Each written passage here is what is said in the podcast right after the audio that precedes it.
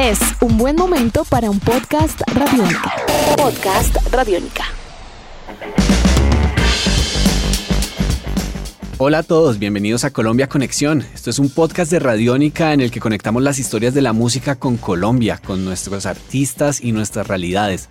Yo soy Eduardo Rendón, soy realizador de contenidos de Radiónica 2, una plataforma dedicada 100% a los sonidos colombianos que ustedes pueden encontrar desde el www.radionica.rocks o en nuestra aplicación móvil.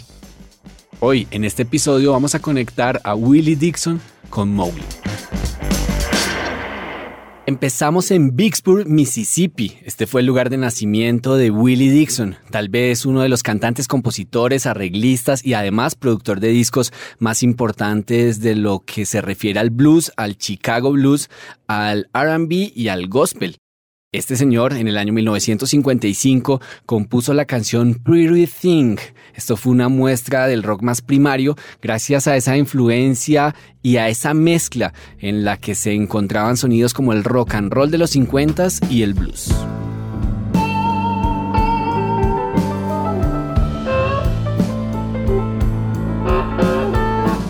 Precisamente esa canción fue la escogida para bautizar a The Pretty Things. Esta es una banda inglesa que estuvo activa desde 1963 hasta el 2018.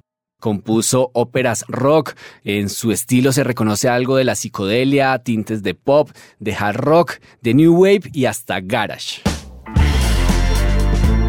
Con esta agrupación inglesa trabajó como ingeniero de sonido y road manager Peter Watts.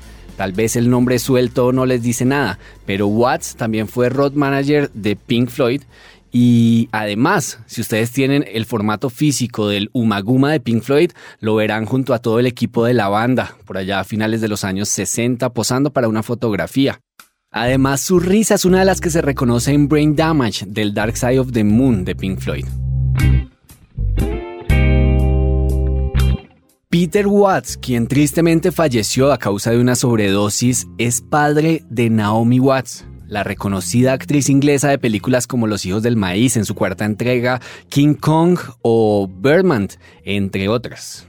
Naomi Watts también actuó en 21 gramos, esta película del mexicano Alejandro González Iñárritu, donde además el encargado de la música fue nada más y nada menos que el argentino Gustavo Santaolalla. Santaolalla, quien es productor, compositor y músico, ha sido galardonado con dos premios de la Academia por la música de películas como Brokeback Mountain y Babel, esta última también del mexicano Alejandro González Iñárritu. En este 2019, en medio de nuevos lanzamientos con su proyecto Bajo Fondo Tango Club, Gustavo Santaolalla participa con su voz en la canción Último Aliento del artista ecuatoriano Mateo Kingman. Esta hace parte de su más reciente disco en estudio que lleva por nombre Astro y que se estrenó el pasado mes de abril. El ecuatoriano Mateo Kingman creció en la selva y ahí pasó a la ciudad para crear un proyecto musical en el que se mezclan influencias del pop con algo de la música electrónica y sobre todo mucha corriente latinoamericana. En el año 2017 fue invitado al Festival Estéreo Picnic en la ciudad de Bogotá, donde dos jóvenes que se encontraban en el público se vieron influenciados por su propuesta escénica y por su set. Estos dos jóvenes hoy tienen un proyecto que lleva por nombre Mowgli. en, verdad, nos inspiraste un montón y, fue como esa patada que necesitábamos para, ponernos a, hacer shows y a armar un, show digno de ese festival. Oh, qué lindo, qué lindo escuchar eso, hermano. Qué tremendo honor, tremendo eh, privilegio para mí que, no, pues que, que pueda haber gente eh, linda como ustedes resonando con esto y que además sea un, mini empujoncito porque yo creo que el ímpetu que ustedes tienen viene de lugares desconocidos. Actualmente Mowgli, artista concierto Radiónica 2019, se prepara para el lanzamiento de su primer trabajo discográfico y presentan un nuevo sencillo que sirve además como adelanto del mismo que lleva por nombre Al Amanecer.